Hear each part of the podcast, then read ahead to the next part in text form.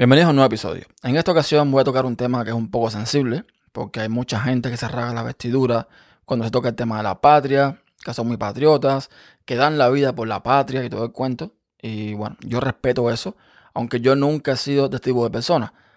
En mí se creó toda una especie de rechazo, precisamente hacia todo el tema de patria, de símbolos patrios y demás, debido a la imposición a la que fui sometido en su momento eh, allá en donde yo nací, que todos sabemos dónde es. Entonces, quiero tocar este tema porque eh, yo estoy viendo en redes sociales a esta gente, a estos patriotas, que todo está muy bien hasta que me tocan el tema de la familia. Este tema, valga la redundancia, no sé si lo habrá tocado aquí en este podcast. Mm, creo recordar que hablé sobre esto, si no fue aquí, fue en mis redes sociales, no, no recuerdo bien, pero yo son cosas que, que no las entiendo. Repito, las respeto pero yo voy a mi opinión, porque para eso es este podcast, para decir lo que pienso.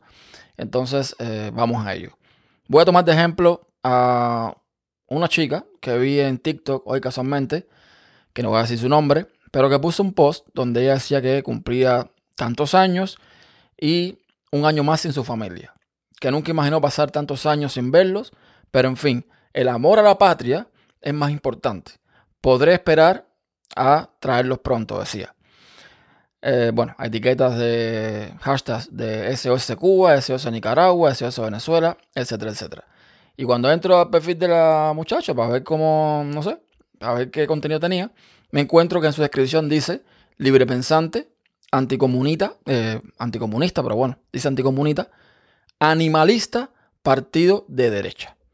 Yo veo ahí una cierta contradicción, no sé si ustedes la vean, porque por lo menos en este país el partido de derechas no es que sea muy animalista, que digamos, ni nada por el estilo, pero bueno, cada cual con sus historias. Volviendo al tema, ella dice que, bueno, que por el amor a la patria, ella no, no ha ido más a Cuba, en este caso, porque, bueno, eh, es su forma de luchar contra, me imagino, la dictadura, ¿no? Ella prefiere no ir a Cuba, no ver a su familia, y quedarse que fuera en Estados Unidos, supongo, no sé, debe ser Estados Unidos, porque es su forma de ser patriota. Yo lamento mucho no coincidir con esto. Yo no creo que esto sea, desde mi punto de vista, yo para mí no creo que sea lo correcto.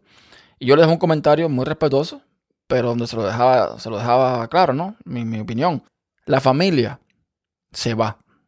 Si tú tienes realmente familia que te importa en otro país, familia que realmente tú quieres en otro país, yo no veo normal este tipo de castigo, de reacción, de como quieran llamarle. De, bueno, yo no voy a ver a mi familia porque eh, estoy luchando contra la, la dictadura, ¿no? Que ese es el punto que más me choca. Porque si tú me dices a mí, ok, tú no vuelves a Cuba porque desde afuera tú estás reuniendo recursos, reuniendo, qué sé yo, armas, eh, no sé, cualquier cosa, para luchar directamente contra la dictadura, te digo, mira, bla, bla, bla, te aplaudo. Pero para estar afuera nomás viviendo tu vida, viviendo bien, o medianamente bien, y decir que bueno, que es forma de lucha, bueno, en fin. Yo no comparto eso, no lo comparto porque, como decía, la familia se va la patria o ese pedazo de tierra que llamas patria, donde tú naciste, donde tú creciste, donde está tu, tu vamos a decir, tus raíces, donde están tus amigos, tu cultura, toda esta historia, ese pedazo se va a quedar ahí. Tú te vas a morir, se va a morir tu familia y ese pedazo va a seguir ahí, con o sin dictadura. Entonces, si de verdad tú quieres a tu familia, y es mi opinión, tú no sacrificas a tu familia por la patria, ¿ok? No de esta forma.